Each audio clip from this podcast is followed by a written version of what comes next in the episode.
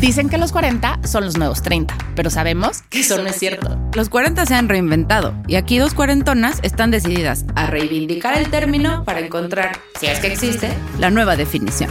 Prometemos risas y netas mientras descubrimos el verdadero Cuarentonas Power.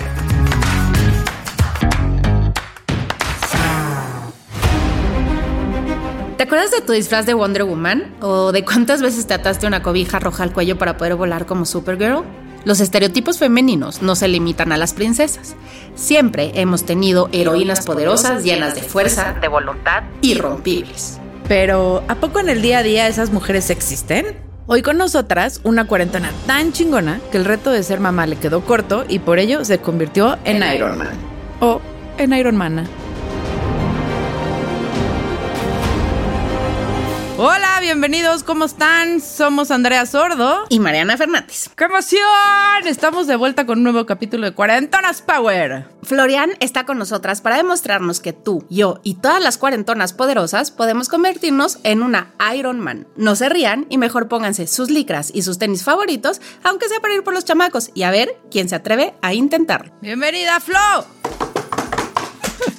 Muchas gracias. Gracias por venir. Sabemos que toditos tus tiempos, incluidos los de mamá, esposa, hija, amiga, señora, cuarentona, todos se cuentan con cronómetro.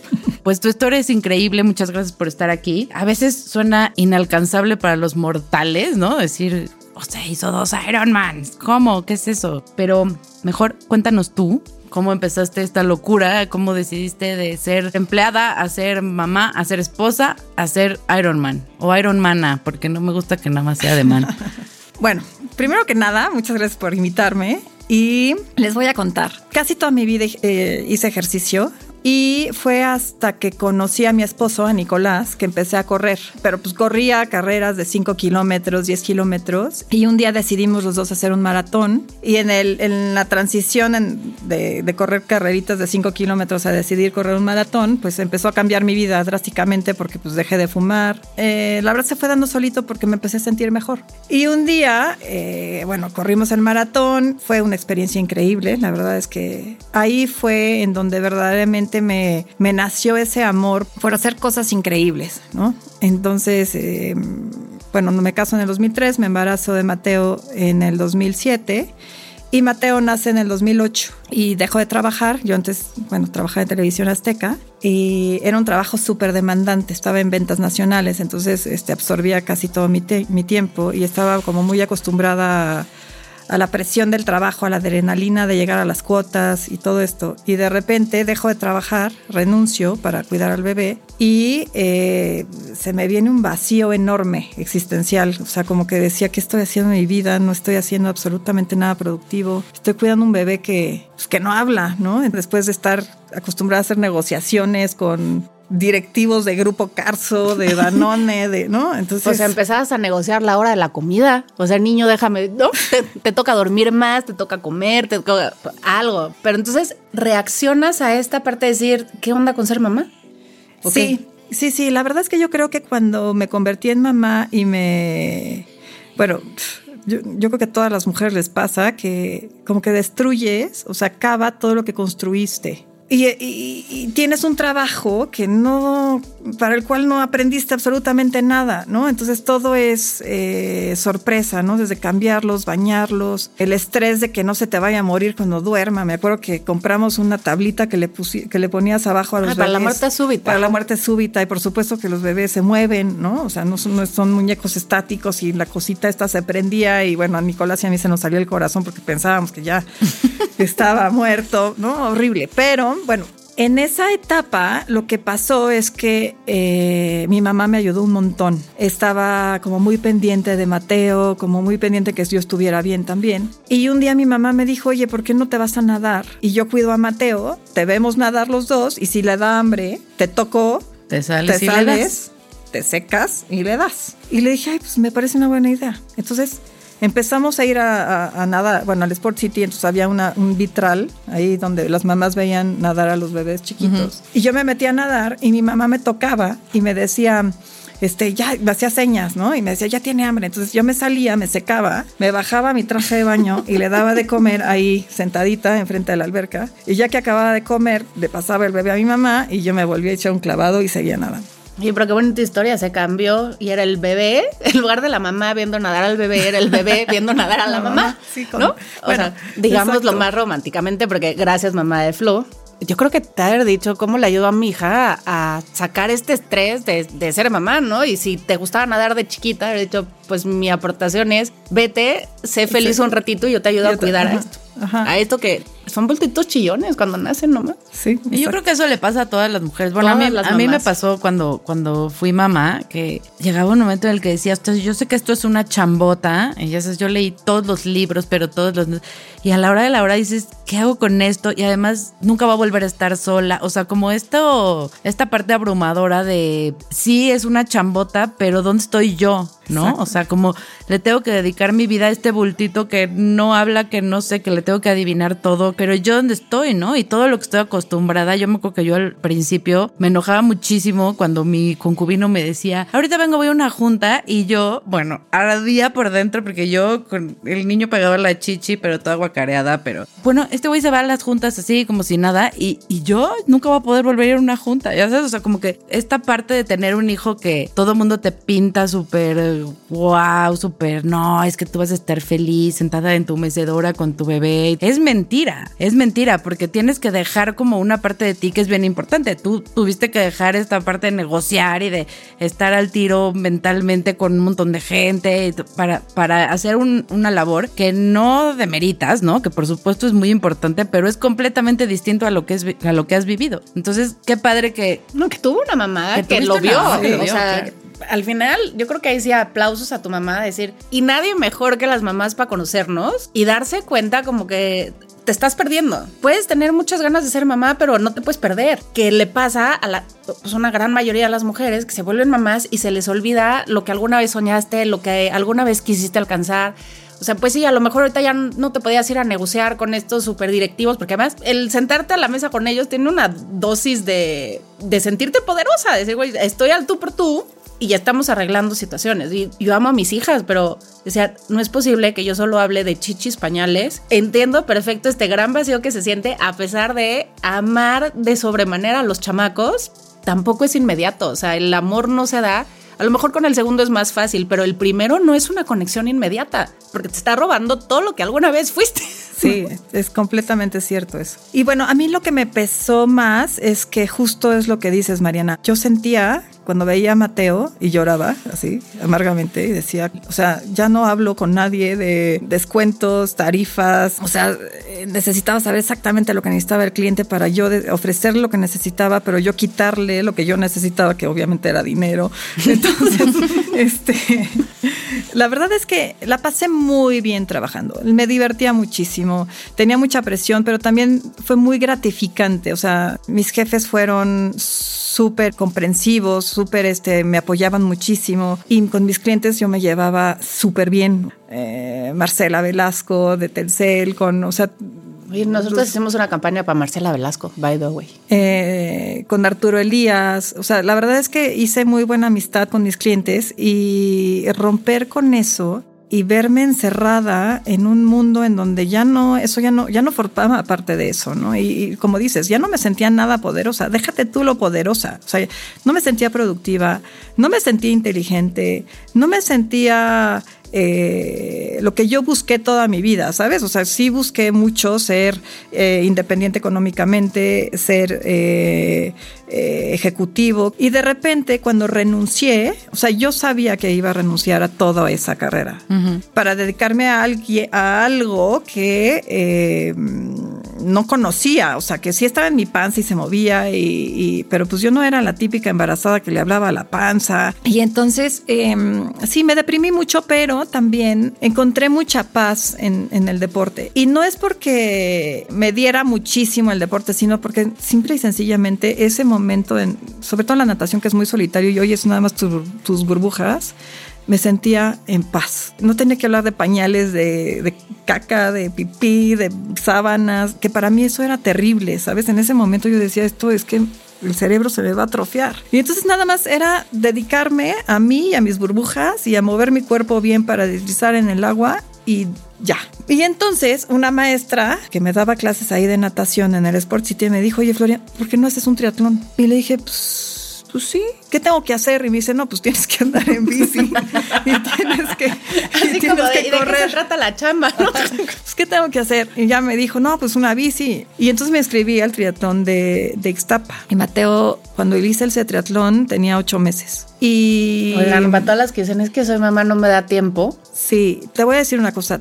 yo siento que tengo una situación privilegiada porque mi esposo me dijo, si quieres dejar de trabajar, deja de trabajar. Y lo hice, ¿no? O sea, a pesar de que sí iba a ser un paso difícil, lo hice porque tomé la decisión y ni modo, pero también me apoyaba mucho en todo. O sea, cuando empecé a hacer este deporte, o sea, él como que respetaba mucho mis espacios, eh, obviamente me apoyé muchísimo en mi mamá, pero no es lo mismo, o sea, una mamá que además es mamá y que trabaja y que además este, hace deporte, o sea, o, triatlones, ¿no? Eso así, mis respetos la verdad es que sí entiendo cómo se hace, pero sí es mucho sacrificio, muchísimo. Yo la verdad es que no trabajaba, entonces tiempo lo tenía. Digo, tenía que organizarme. De hecho, mi vida ahorita también es como un Tetris, ¿no? O sea, tengo que acomodar los entrenamientos, ir por los niños, los venir compromisos, a grabar. venir a grabar. este, entonces, son como bloques de Tetris. Yo así les digo a mis claro. amigas, o sea, mi, mi vida es, es un Tetris. Entonces, hago el triatlón este de Ixtapa, me va fatal, me caigo de la bici, bueno, me tiran porque yo no sabía andar bien en bici, se me rompe mi trisut iba yo enseñando las pompas por todos lados sin darme cuenta hasta que alguien me dijo, oye, ¿no te duele la raspada? Y me echó agua en la pompa y crucé la meta y sinceramente yo dije, esto jamás lo vuelvo a hacer en mi vida. O sea, es demasiado, me caí, casi me ahogo en las olas de, porque pues no es lo mismo nadar en una alberca que nadar en el mar y más el de claro. Que está lleno de olas, ¿no? Entonces me dio ataque de pánico al principio. Em, Empecé a llorar y se me inundaron los gogles, ¿no? Y luego Ay, no. te paras para, para tomar aire de la, de la angustia que tienes y volteas hacia atrás. O sea, ves que llega una marea de gente. Marea de gente que viene a toda velocidad a golpearte. O sea, sí es muy estresante la parte de la natación del, del triatlón. Pero bueno, crucé la meta, dije no lo vuelvo a hacer. ¿Y qué crees? Que llego a la casa otra vez a cambiar pañales, a gu, a gu, Creo la, que la. suena bien eso a la marea que va atrás de mí. Y la verdad es que ni los raspones me dolían. O sea, ya dije, no, bueno, a ver. Y entonces empecé a buscar cuál es el siguiente. Entonces fui al de, al de Shelha y cada vez me sentí más en confianza, entrenaba, ya, ya sabía a lo, que, a lo que iba. Entonces, como que me fui enganchando. Y un día una amiga me ve llegar por los niños. Obviamente yo no llegaba como modelo a buscar a los niños, llegaba como ciclista o nadadora con los gogles marcados o llena de lodo, ¿no? Y me dice, oye, tú eres triatleta. Y, y me, me invitó a participar a su equipo y empecé a entrenar con ellos y ellos se especializan en triatlones de larga distancia, en irons y medios irons. Entonces empecé a entrenar con ellos los fines de semana, entre semana no, porque pues tenía a Mateo chiquito y a Etienne ya había nacido, en el 2011 nació Etienne. Y un día eh, me dicen, oye, ¿por qué no haces un, un, medio iron? Y le dije, no, eso es, eso es para locos, yo no estoy tan loca, yo no, a mí nada más me gusta entrenar y es mi espacio, pero yo no puedo hacer eso. Y la verdad, las grandes ventajas de estar en un equipo es que vas haciendo lo que hace el equipo. Entonces al final, por supuesto que me fui y me inscribí al triatlón de la isla de sacrificios. Y sí, fue un sacrificio. fue un sacrificio. Yo, yo la verdad es que siempre que hago por primera vez una distancia me va fatal. Pues en el triatlón de la isla de sacrificios me dio diarrea. Tuve que ir como perro a hacer un hoyo ahí en la playa. este, no tenía papel, obviamente. Entonces me deshice de mis calcetas. Ay, no. Además, bueno, el chiste es que pasé la prueba, llegué a la meta. Ah, aparte, toda la bicicleta me fui con la bici frenada. Yo no sabía qué estaba pasando y, y empecé a comer muchísimos geles de estos para tener energía y por eso me dio diarrea en la, en la parte de la corrida. O sea, fue tips mal. que me diste, sí. Fue todo mal. Y ya cuando llegué al, a la meta, eh, me sentía tan mal. Mi coach me dice, oye, Florian, este, ¿cómo te sientes? Yo fatal, muy mal, estaba de muy mal humor aparte. Y me dice, bueno, este, ¿tú crees que vas a querer hacer otro? Le digo, jamás en mi vida voy a hacer otro. O sea, lo mismo que me pasó con el, el Olímpico. Y luego ya nos dimos cuenta que mi bici estaba frenada, que las gomitas se habían pegado con el calor y entonces yo me aventé los, los 90 kilómetros. Con freno de con mano. freno de mano puesto. Pero pues yo como era novata, yo decía, pues así se ha de sentir el Iron, ¿no? O sea, cansancio desde de pe a pa. Digo, son experiencias, son cosas que te pasan que no te vuelven a suceder. Cuando yo conocí a Flo, la conocí poquito antes de que hicieras este, la isla de sacrificio. Y yo en ese momento me planteaba la idea de a lo mejor un día correr. Y claro que yo la veía como súper pro, pero todas esas cosas que ella ahorita cuenta como pesadilla o como de casicito que se inició en el deporte porque Chin Marín, así de. Tu historia es como fue sin querer queriendo, acabé siendo un Ironman. Pero yo la veía y decía, no manches, sí está muy cañona. Pero no la estabas pasando tan bien como proyectabas. O sea, tú te veías feliz, te veías realizada, era algo que te encantaba. Te costaba más trabajo de lo que parecía. Lo hacías ver muy fácil. Y yo cuando me pongo algo en la cabeza, o sea, por ejemplo, cuando me inscribí al medio Iron, para mí era como lo tengo que hacer. O sea, y para hacerlo tengo que entrenar y soy feliz entrenando. Entonces tampoco me costaba tanto trabajo. Llegó un momento en mi que le dije a mi entrenador de ahora, le dije, oye, ¿sabes qué, Dani? Soy más feliz entrenando que compitiendo. Y él me dice, es que tienes que cambiar ese chip, no puedes pensar así. No es la mentalidad de un atleta. Te ¿no? quita La- hambre. Te quita hambre, exactamente. Pero para mí, entrenar, regreso a lo mismo, era mi paz, era mi momento, era como mi momento de, de meditar, ¿sabes? O sea, no, no me había metido hasta hace poco muy a fondo a la meditación, pero yo no sabía que yo estaba meditando. Entonces, yo por eso me sentía tan en paz, ¿no? O sea, digo, entendí hace poco que la verdad lo que me gusta es meditar y no hacer ejercicio. Bueno, a lo mejor la próxima vez que vengas, el camino más fácil, ¿no? Pero bueno. te vemos como Hubiera sido menos desgastante. Pero bueno, el chiste es que ya estoy en esto. Y sinceramente, yo lo que creo es que cuando empecé a hacer triatlones, yo sabía que no era talentosa en nada. O sea, ni talento para la natación, ni para la bici, ni para correr. Entonces, ¿qué tenía que hacer? Pues machetearle. Porque hay gente que se le da. Pero yo sabía que en, en ninguna de las tres cosas era buena. Entonces, pues tenía que entrenar. Y como me encantaba entrenar, pues entrenaba más. Y las largas distancias se me hacían maravillosas porque era muchos, muchas horas de entrenar. Por eso tú me veías feliz. O sea, la veía no- feliz, radiante ella. Porque la veías llegando de entrenar, no llegando de la competencia. No, Me yo en las competencias me pongo muy de la mal. isla de sacrificio y sí mentaba madres de la bici. O sea, el de la isla de sacrificio fue el primer medio Iron. Medio Iron. Medio Iron, el primero. Ajá, el primero de, de todos Y fue sí ahí. juraba no repetir. Y yo poquito juraba. después ya estabas embarcada en el siguiente. Sí, porque quería la venganza. O sea, quería saber qué se sentía hacer un Iron sin la bici frenada, sin haber comido demasiados geles. O sea, sabes que todas las competencias, a pesar de que las odio, te enseñan muchísimo y aprendes muchísimo de los errores. Y son cosas que no te vuelven a pasar. Entonces, cada vez vas mejorando y mejorando y mejorando. Y eso también te mantiene como enganchado en, en seguir compitiendo y en seguir experimentando. O sea, ya, ya, ya no me gusta la palabra competencia, sino experiencias, ¿no?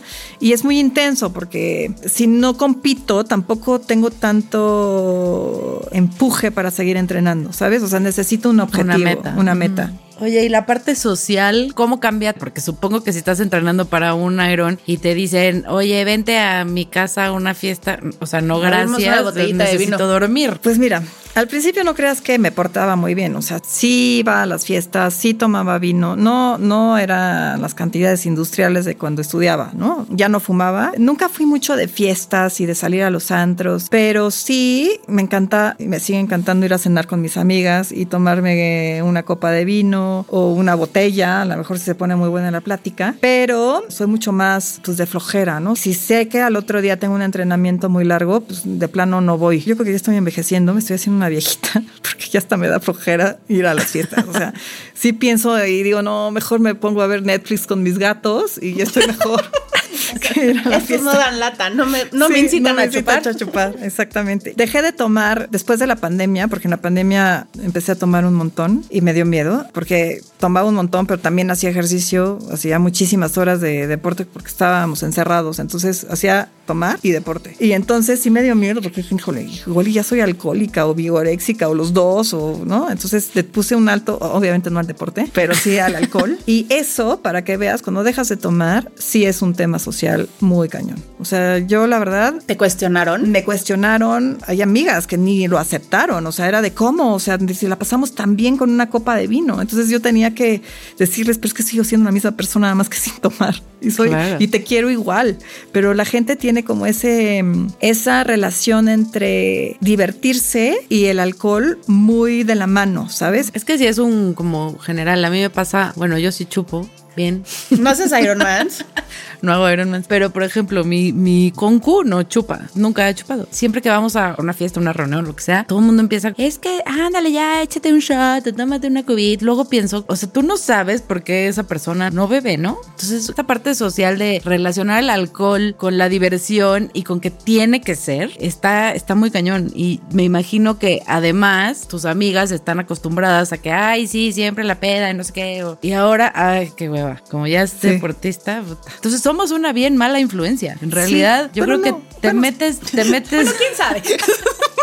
Yo lo he visto con amigos que tengo que se han vuelto de repente igual maratones y triatlones y todo esto, que al final también dejan como de salir para que no les cuestionen, no nada más la parte del chupe, sino, ay, qué padre que hiciste un maratón, pero ya si ves que se empieza a clavar es como, wow, wow, wow. Exacto. Pero es, es muy raro porque cuando haces este tipo de cosas, por ejemplo, cuando le digo a mis amigas, oye, no voy a tomar una semana porque va a ser el Ironman. Y entonces mis amigas me dicen, no, Florian, vas a competir, vamos a desearte buena suerte con unas chelas. De la fiesta. Y que te hagan un desayunito. Pues no, porque estoy entrenando, ¿no? Pero oh, bueno, el chiste, el chiste es que no, no, justo es lo que dices, desearle buena suerte a alguien o ir a cenar y pasarla bien con alguien. Socialmente involucra alcohol siempre. Entonces cuando no, falta algo, ¿sabes? O sea, como que dicen, híjole, qué aburrido. Y estaba muy fácil porque a mí ya no me cuesta, al principio sí me costaba un montón de trabajo. Cuando decidí no tomar, el sonido de clic, clic, clic, de cómo se llena la copa con el se me hacía agua la boca, o sea, no la boca, el cerebro, ¿sabes? O sea, yo, y hasta pensaba, soy alcohólica. Y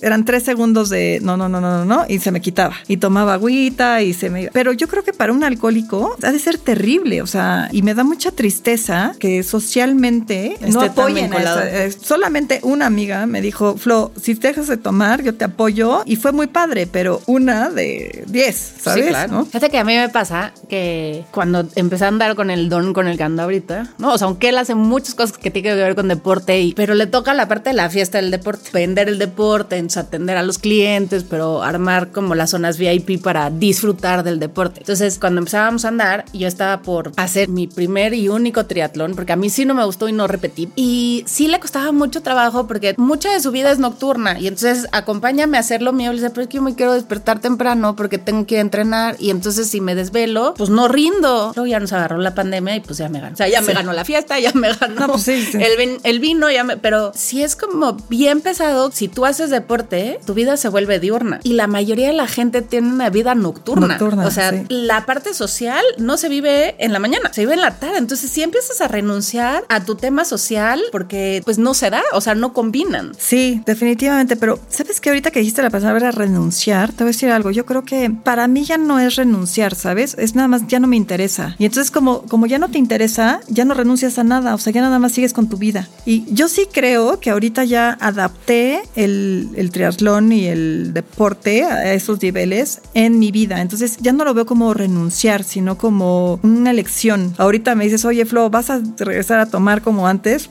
Jamás, jamás. O sea, ni se te antoja. Ni o sea, ni se me antoja. Es lo que te digo. O sea, no es que tenga que renunciar porque ya vi los beneficios de. Bueno, en algún momento tomaste esa renuncia, la interiorizaste, decidiste que estaba bien y tuviste que aprender a priorizar. ¿Cómo priorizaste? O sea, entre, pues sí, la Flo amiga, pero había una Flo esposa, una Flo mamá. La verdad es que yo creo que se fue dando. O sea, no es que tomara la decisión de priorizar. O sea, sí sabía que mi prioridad número uno es mi familia, ¿no? O sea, los niños y Nicolás. Mi prioridad número dos era lo que me hacía feliz, que era el triatlón. Pero siempre acomodé los entrenamientos de manera que no afectaran tanto mi vida con mi esposo y los niños. Hacía locuras como por ejemplo justo para tenía que hacer seis horas de bici seguidas y correr dos horas. O sea, le estás echando ocho horas de entrenamiento en un día. En un día. Pero el chiste es que yo mi responsabilidad es llevar a los niños a la escuela, bueno, levantarlos, hacer el desayuno, llevar a los niños a la escuela, recogerlos a la una y media porque estaban chiquitos y pues el tema de la comida. Entonces, pues esas ocho horas no dan. No te alcanzan. No te pues. alcanzan. No, me sale joven.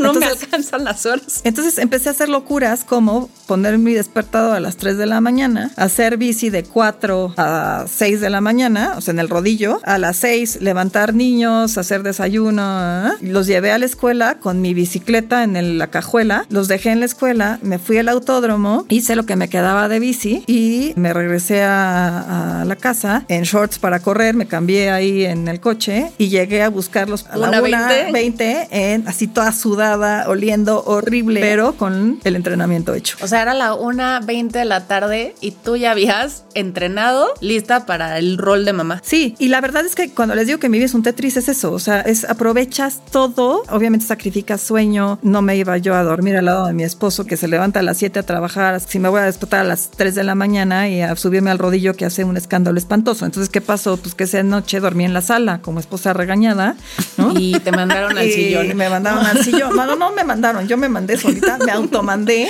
me regañé. Y, todo eso porque normalmente esos entrenos los haces el fin de semana, porque todos los atletas normales trabajan de lunes a viernes y los fines de semana entrenan. Y es triste lo que voy a decir, pero casi todos son hombres. O sea, hay bien poquitas mujeres que hacen irons porque tienen hijos. Ahora que califiqué al mundial, hay muy poquitos slots para mujeres porque es porcentual. Entonces hay uno o dos slots para participar en los campeonatos mundiales en las categorías de mujeres y para los hombres hay a veces hasta 10 en cada categoría. Entonces lo que yo hacía es que esos entrenamientos los pasaba a, entre, semana. para que el fin de semana pudiéramos convivir en familia. Claro, y yo cambiaste tus horas de azteca por tus horas de entrenamiento. Exactamente, es tal cual. Mientras los niños fueron muy chiquitos, para no dejarle a Nicolás con niños este, en pañales aprendiendo a ir al baño, para que no dejarlo solo tanto tiempo. Hacía esos entrenamientos larguísimos entre semana y los fines de semana ya estábamos juntos, encargándonos los dos de los niños. Así como que pude mediar un poco esa situación de los entrenamientos tan largos. O sea que si una de las cuarentonas superpoderosas quisieran volverse Ironmanas, les recomendarías uno, una organización brutal de su tiempo. O sea, ¿qué necesitan hacer para decir, órale, yo también puedo, porque habrá muchas que se dedican a ser mamás. ¿Qué serían tus consejos para lograrlo? Yo creo que cuando, cuando empiezas a hacer deporte, lo que sea, ¿eh? te empiezas a sentir más fuerte físicamente y más fuerte mentalmente. Y yo creo que, o sea, el, consejo más grande que le doy a todas mis amigas es haz deporte. O sea, sal y ponte unos tenis o ponte a nadar o ponte a hacer pilates o ponte a hacer lo que sea. Cuando empiezas a sentir esa fuerza, automáticamente te empiezas a sentir poderosa y te empiezas a sentir fuerte mentalmente. O sea, yo creo que va de la mano. Pero ¿cómo lo mantienes? A mí me pasa, yo soy cero deportista. Fumo, chupo, duermo fatal. O sea, la verdad es que muy mal, tache para mí. Pero, por ejemplo, hubo una época, a mí no me dio crisis de los 40, me dio como crisis de los 30. Entonces, antes de llegar a los 30, dije, no, no, yo me tengo que poner buenísima, voy a dejar de fumar, voy a dejar, ya sabes, ¿no? Todos mis propósitos. Y empecé a hacer Insanities y me enloquecí, me encantaban el Insanity. O sea, ya era una cosa de, me hice como tres seguidos me enamoré de Sean T, tenía hasta sueños con él e indecentes y estaba súper clavada. Y te lo juro que, que nunca había estado tan buena en mi vida. O sea, rayita en la panza, en el brazo, adiós brazo de tortillera. Me sentía súper bien, me sentía como dice súper fuerte y súper pues, poderosa porque sí te da eso, sí te da esa cosa de decir mm", y no me acuerdo hoy, no te puedo decir qué día dije, ay, no, hoy no lo voy a hacer. Y hasta la fecha, o sea, digo, ok, voy a volver a hacer mi sanity. Hago una semana y ya me torcí el hombro, ya me torcí el pie, o ya me dio hueva, o ya. Y no puedo, o sea, no me puedo enganchar. Sé que si lo hago, voy a estar mejor, le voy a bajar el cigarro, eventualmente dejar de fumar, ¿no? O sea, sé que esto me va a hacer mejor, pero no, no puedo, no puedo mantener esa constancia. ¿Cómo lo logras? ¿Cómo mantienes la motivación? La motivación, exacto. Porque ya, ya, ya ni me gustaba Sean T al final. Ya era de, güey, ya, ya, lo había visto, ya lo había visto muchas veces. ya cállate, drink your water, ya, se acabó. ya. Te voy a decir, yo creo lo que, lo que me mantiene a mí motivada son las competencias. O sea, a lo mejor es muy difícil en, con un Insanity porque, y sabes lo que viene y el Sean T ya te lo sabes de memoria centímetro a centímetro, ¿no? Entonces... Entonces muy... si nos estás escuchando.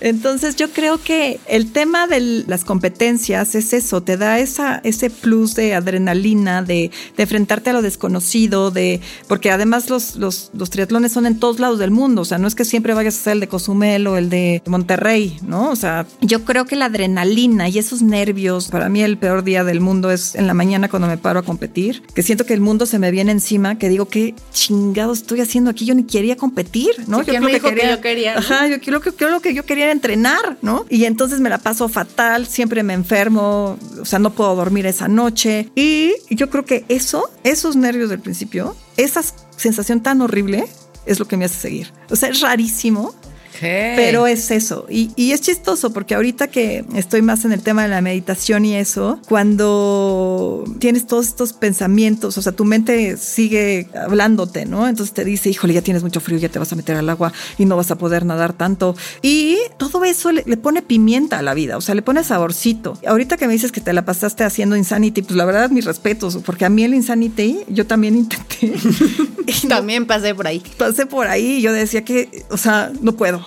¿No? O sea, yo sí, a los cinco minutos yo decía, me voy a morir enfrente de mi tele, ¿no? O sea, no, ni siquiera la bicicleta, ¿no? Pero yo creo que el hecho de cada vez eh, experimentar más cosas, porque finalmente sí paso la barrera de, levantarme temprano y de querer que se me traje el mundo y no querer competir y así me meto al agua, empiezo a nadar y empieza otra vez esa paz y esa, ese, ese amor al deporte. Me entra esas ganas de seguir haciéndolo. ¿Sabes? Y ni siquiera se vuelve ya tan competitivo. Bueno, ahorita ya soy más competitiva, pero antes yo decía, me voy a concentrar en hacerlo bien y sea lo que sea. Y entonces así, muchos años de mi vida, 14 años de mi vida, me tardé en empezar a subirme a los podios. O sea, eh, yo iba por el gusto de hacerlo. Y ahora empecé a, subirme a los podios porque cambié de entrenador y fue el que me dijo, no puedes pensar así. También cambió toda la manera de, entender por qué estoy entrenando, ¿no? O sea, hay una, hay una ¿Y por qué entrenas? Entreno para sentirme feliz. Mi fuente de la felicidad es entrenar y sentirme fuerte y sentirme poderosa. O sea, por ejemplo, es lo que yo le digo a mi, a mi coach. A mí me puedes poner entrenar, hoy me tocaron 15 kilómetros y las series me salieron más arriba del objetivo que me puso él. Y para mí eso me hace mucho más feliz que cruzar la meta de un Ironman. Es muy raro. Y yo creo que tener como metas cercanas, o sea, tienes una meta enorme que es el Iron, pero mientras vas entrenando para un Iron, tienes muchas metas chiquitas. Claro. Oye, ¿en qué momento dijiste, chin, su madre, voy a hacer el Iron? Eso fue terrible, pero bueno. Obviamente a mí se me caía la baba. O sea, ya llevaba un montón de medios Irons y se me caía la baba y yo le decía a Nicolás, para mis 40 años me voy a regalar un Iron. Obviamente yo sabía lo que significaba sacrificio de tiempo de familia, sacrificio de los niños. y mi esposo pues también le tenía miedo, o sea, decía, híjole, ¿no? Esta ya se me va a desaparecer. y Está clavada, o sea, no es como que...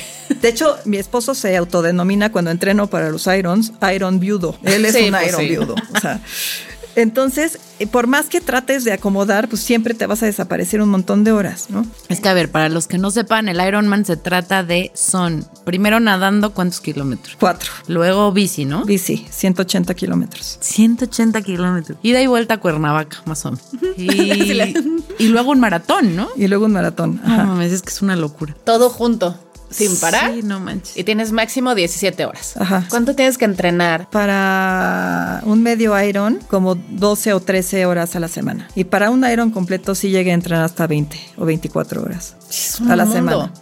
Es muchísimo. Es un trabajo es un trabajo. Yo, por eso en la pandemia fue donde más, yo digo que me pulí, porque ahí sí, pues tenía los niños conmigo, no iban a la escuela, o sea, tenía todo el día para entrenar. Y fue ahí donde empecé a entrenar como, como loca. Y entonces un día se le ocurrió a, mi coach, vamos a hacer un 70.3 indoor. O sea, 70.3 es un medio, Ironman. Indoor, o sea, en la alberca de, de Tepos, que mide 12 metros, en, en la corredora y en el rodillo de la bici. Y lo hicimos tan padre en familia, como si fuera verdaderamente una competencia de verdad. Entonces puse mis puestos de abastecimiento, me, levanté a las 5 de la mañana para salir en punto a las 7 como lo haces en la vida real. Y estuvo increíble porque nos pusimos todos en Zoom. Entonces había varios que corrieron conmigo en la corredora. Te vas empujando mentalmente. La verdad es todo es virtual y, en esa época era como medio ridículo, pero son de las experiencias que nunca se te olvidan y que te llenan el alma de felicidad y que te acuerdas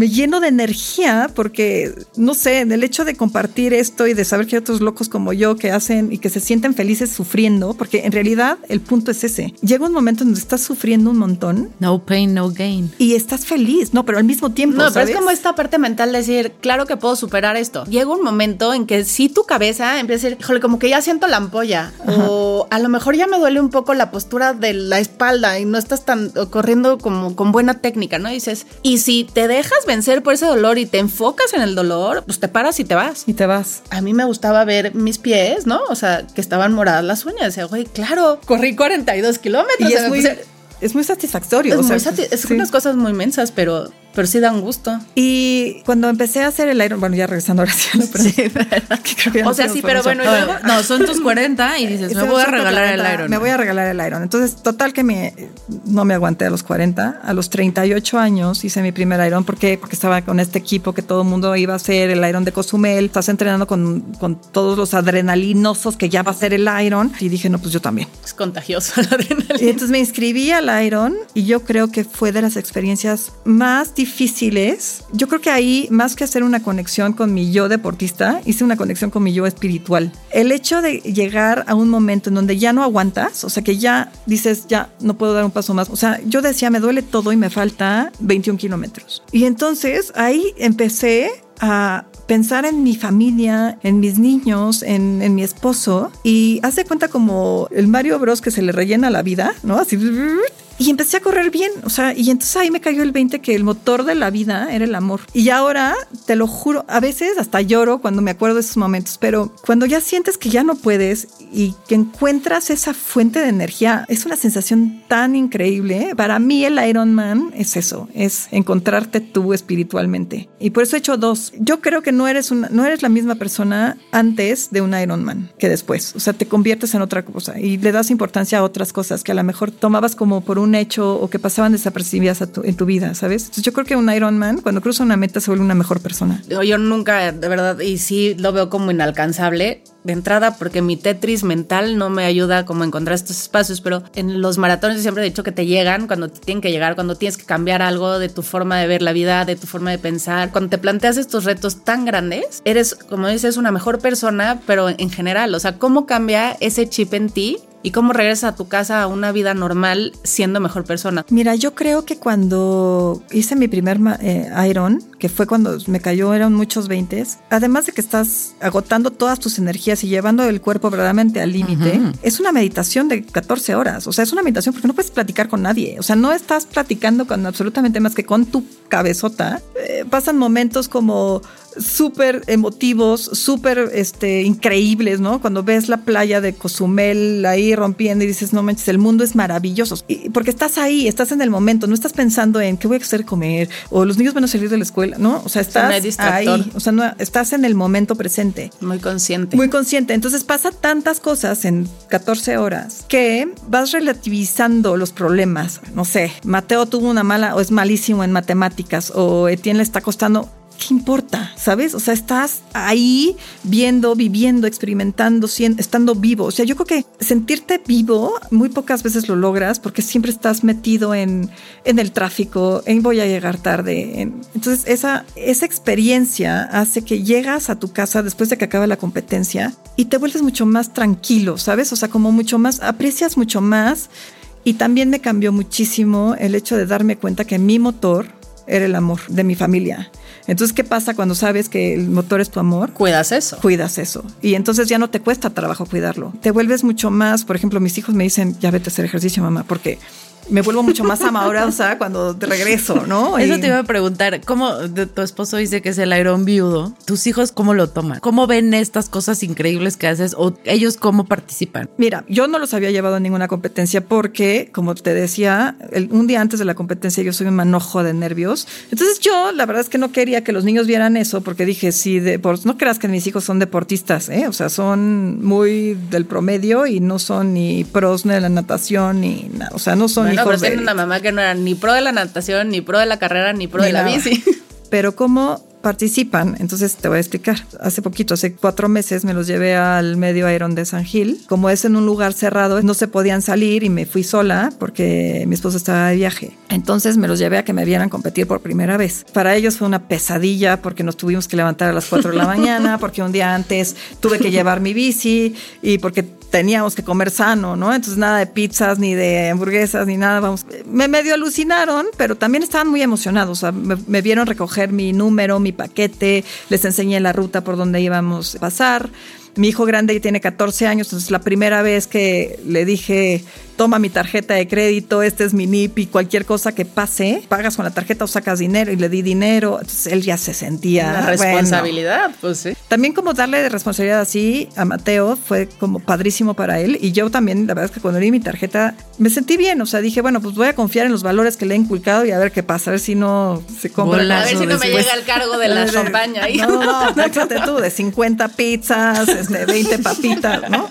El chiste es que llegando a la, salida donde se ve donde vas a nadar, mi hijo chiquito Etienne, de 11 años, empezó a llorar de nervios. Y me dice, mamá, es que sí vas a poder. Y le dije, claro que va a poder, Etienne. Si me, ¿Cuándo no me has visto entrenar? Y me dice, no, pues te veo toda la vida. Le dice Mateo este, a Etienne, Etienne, la persona que conocemos que más ejercicio hace en su vida es mi mamá. No le va a pasar nada, ¿no? Entonces me dio mucha risa eso porque el otro estaba llorando y lo estaba consolando a su hermano grande. Y Etienne empezó a llorar, pero empezó a llorar de angustia y de, de ansiedad, ¿sabes? Y eso me hizo sentir muy mal a mí. Pues o sea, te, dije, te lo transmite. Mira, no sé si me lo transmite o yo a él, o sea, porque sí estaba verdaderamente nerviosa, pero lo abracé y le dije, Etienne, nunca, escúchame bien, nunca me voy a poner en riesgo yo porque mi prioridad eres tú. Y le dije, esto lo hago para divertirme, es un hobby, es, es, un juego, es un juego gigante, pero es un juego. Pero yo sabía, yo sí me metía al agua como angustiada, ¿sabes? O sea, como que lo que menos quieres es estresar a tus hijos claro. por tu hobby, además, ¿no? Entonces ya me meto al agua. Y a Mateo le había enseñado el mapa de la competencia y le dije, oye, quiero que estés aquí con tu hermano en la transición. El chiste es que donde nos quedamos de ver no los vi. Y yo dije, bueno, pues seguramente están comiendo están pizzas. Están comiendo pizzas o papitas en el Oxxo, o bueno, vete tú a saber, ¿no? Total que yo ya me fui a la bici, pero sabía que estaban en un lugar, o sea, que no se iban a salir que no salían y, que no se, uh -huh. y que no iba a entrar nadie malo porque cierran completamente el, el lugar este, ¿no? Entonces ya me voy a la bici y de regreso me estaban esperando los dos con un este Red Bull, ¿no? Ay, los amo.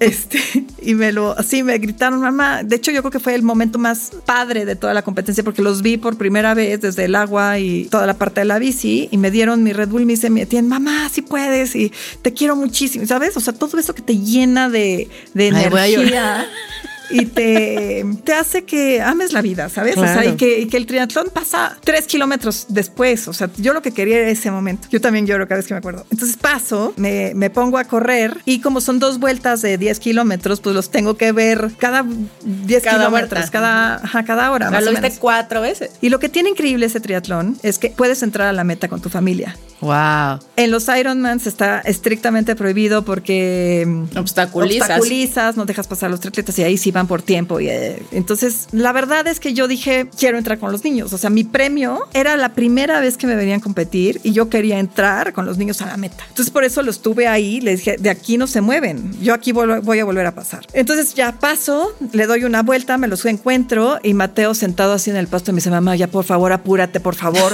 ¿No? O sea, ya. a ver si le echas ganitas. Ajá, ¿no? Entonces, y Etienne, el chiquito, sí estaba muy emocionado y corría y me decía, ¿qué necesitas? Y yo, no, no, no, nada.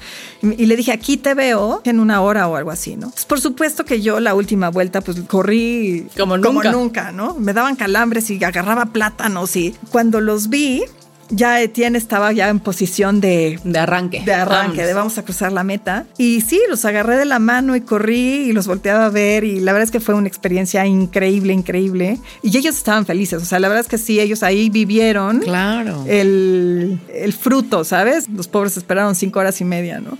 Entonces ya llegamos a la meta. Deja cinco horas y media. Tus hijos han esperado 14 y 11 años para poder cruzar la meta contigo. Sí, sí, sí, estuvo padrísimo. Y ya estuvimos ahí y un amigo me dijo, oye, Flo, te espérate la premiación porque creo que ganaste tu categoría.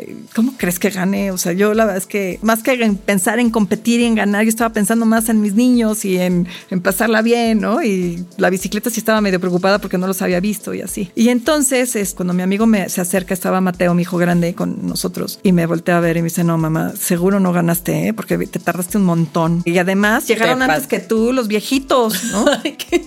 y yo, Mateo, es que aquí esto es un deporte de humildad y los viejitos no significa que corran más lento porque son viejitos, entonces tienes que entender eso. Me dice, no, mamá, vámonos porque ni te esperes a la premiación porque seguro llegaste como, no en último lugar, pero yo creo que como sí como a la mitad. O sea, qué oso. Vámonos antes de sentir la derrota. Y ya, entonces yo, la verdad es que sí me quedé a ver los resultados porque me dio curiosidad y además porque normalmente sabes quién compite, o sea, conoces a los competidores y yo no había visto a nadie, ¿no? O sea, entonces yo pensaba, o voy al último o voy al primer, voy primero, pero o sea, no veo a nadie. Y después del comentario de Mateo, pues ibas al final. Sí, iba al final con los viejitos que me rebasaban. Entonces ya me esperé los resultados y cuando salieron había ganado el primer lugar en mi categoría. Wow. Y la verdad es que ni me lo esperaba, o sea, fue como súper sorpresa y bueno, subirme al podio con los niños y ahí viéndome fue como ya, o sea, no podía ser mejor, ¿sabes? Wow. Y por ahí está, el, de verdad que el amor es el impulso y sin querer queriendo otra vez te colaste en el podio, en el primer lugar, el día que, tus chavitos estuvieron ahí para verte. Seguro, sí. Oye, wow. Como para cerrar, ¿tú crees que algún día vas a parar? Mira, te voy a decir una cosa. Yo creo que sí me ha sucedido en, en competencias de decir, sáquenme. O sea, fue en Oceanside porque sí sentí que me iba a morir, o sea, sentí que no podía respirar y tuve una muy mala experiencia por el agua fría. Sí fue una, una experiencia horrible y sí tenía yo la vocecita del ego que decía, no te salgas, sí puedes con el agua fría, sí puedes aunque no puedas respirar, sí puedes aunque estés tosiendo, sí puedes aunque, no, ya sabes, como que tienes esa, esa voz del ego que todos tenemos que te hace hacer cosas estúpidas, la verdad. Pero también, desde que me pasó eso, voy a competir con el cinturón de seguridad puesto. Y mi cinturón de seguridad puesto es que no puedo dejar a mis niños huérfanos, ¿sabes? Eh, yo creo que ahí aprendí a parar y yo creo que es súper sano aprender a parar y decir ya no puedo o ya no tengo las fuerzas para seguir o ya me estoy poniendo en riesgo. Y bueno, todos sabemos que cuando hay muertes en un triatlón es en el agua, ¿no? Se muere una persona por triatlón y de largas distancias ajá, y es en el agua. Y es por paro cardíaco, por alguna descompensación entre el estrés, el agua fría. A mí lo que me pasa mucho también es que antes nos aventaban todos al agua, todos al mismo tiempo. Entonces los primeros 200 metros eran patadas, madrizas, eran madrizas, o sea, y veías pies, manos, ¿no? Y ahora ya no lo hacen así por seguridad y entonces pues obviamente eso a mí no se me va de la cabeza. O sea, todos sabemos que la parte más, no la más complicada porque es la más cortita y la más fácil entre comillas, pero donde más hay accidentes es en el agua. Entonces, respondiendo a la pregunta de cuándo, si voy a parar algún día, yo creo que voy a parar hasta que ya no tenga rodillas. O sea, sí. Y podrás nadar sin rodilla. Y podría nadar o, o sea, lo he pensado, ¿eh? La verdad es que ya a los 45 y que ya me duele un poco más todo, ¿no? Que me paro y digo, ay, ¿no? O sea, ya me siento como de 60 años. He pensado, si ya de plano no puedo correr, volverme ciclista, que es lo que más me gusta aparte. Y si de plano ya no, no sé, o sea, yo creo que nadar, pero no, no voy a parar, no voy a parar. A lo mejor será tiempo de aprender a bordar, ¿no? O sea, no, seguramente, seguramente sí, pero por ejemplo, estaba viendo a, a, señoras aquí en Kona de 80 años y yo digo, ay, ojalá yo pueda hacer eso, ¿sabes? O sea, ojalá mi cuerpo tenga la, la genética de, de, alguien que pueda durar tanto. Yo estoy segura de que sí y que vas a encontrar la forma. Obviamente ya habrás alcanzado todas estas grandes metas o grandes distancias y chance va a decir, bueno, pues igual le bajo, ¿no? Así como fui yéndome para arriba, pues es hora de empezar a bajar, pero nunca dejar de competir. O sea, siempre vas a tener ese drive que vas a querer colgarte la medalla, te subas o no te subas al podio, vas a querer ser la señora de 70 años que le ganó a la chavita este, primeriza, ¿no? Siempre va a haber un algo que te va a hacer competir, a lo mejor en distancias más cortas y, y, y será maravilloso, ¿no? Aunque las distancias más cortas son más difíciles que las largas, ¿eh? Te exigen más potencia. O sea, es llevar el corazón a tope y eso a mí no me gusta. O sea, a mí me gusta con calma. Con calma. Qué bueno paz. que dice que le gusta la calma, la paz y pachangarse. La veo 17 horas corriendo, no que haciendo ejercicio, no lo veo como muy pacífico, la verdad. Pero para todo hay gustos y, y si eres un claro ejemplo de que cuando quieres te metes algo a la cabeza, claro que se puede y pues está bien padre. Ahora, me encanta que tu reto hubiera sido para tus 40 tener un Ironman. Te nos adelantaste, lo hiciste dos años antes, pero... Pero también hice uno a los 40. O sea, esa, esa promesa la esa, esa, promesa se mantuvo. Y con esta promesa de, hacer un Ironman a tus 40, ¿cuál crees que haya sido el superpoder que descubriste al momento de tener 40 años? Yo creo que el superpoder que descubrí es que encontré eh, la fuente de la felicidad. Ese fue mi superpoder. Cuando lo encontré ya nada se te hace difícil o cuando estás pasando por momentos muy difíciles en la vida, ¿eh? no me refiero al Iron. Sé que siempre hay ese lugar en donde puedo encontrar felicidad y yo creo que eso es como es la esencia de la vida. Para mí, en el momento en donde me quedó claro en dónde estaba la fuente de la felicidad, y no es el iron, es, es el amor, es, es la familia, es, es, son todos los sentimientos que van alrededor de estar y de pertenecer a una familia y de cuidar a alguien o, o que te amen. Yo creo que ese fue mi superpoder y eso me lo enseñó el iron el completo. Pues ya ven que las superheroínas son de carne y hueso y que cualquiera puede, es cosa de decidirse y chingarle durísimo. Sí.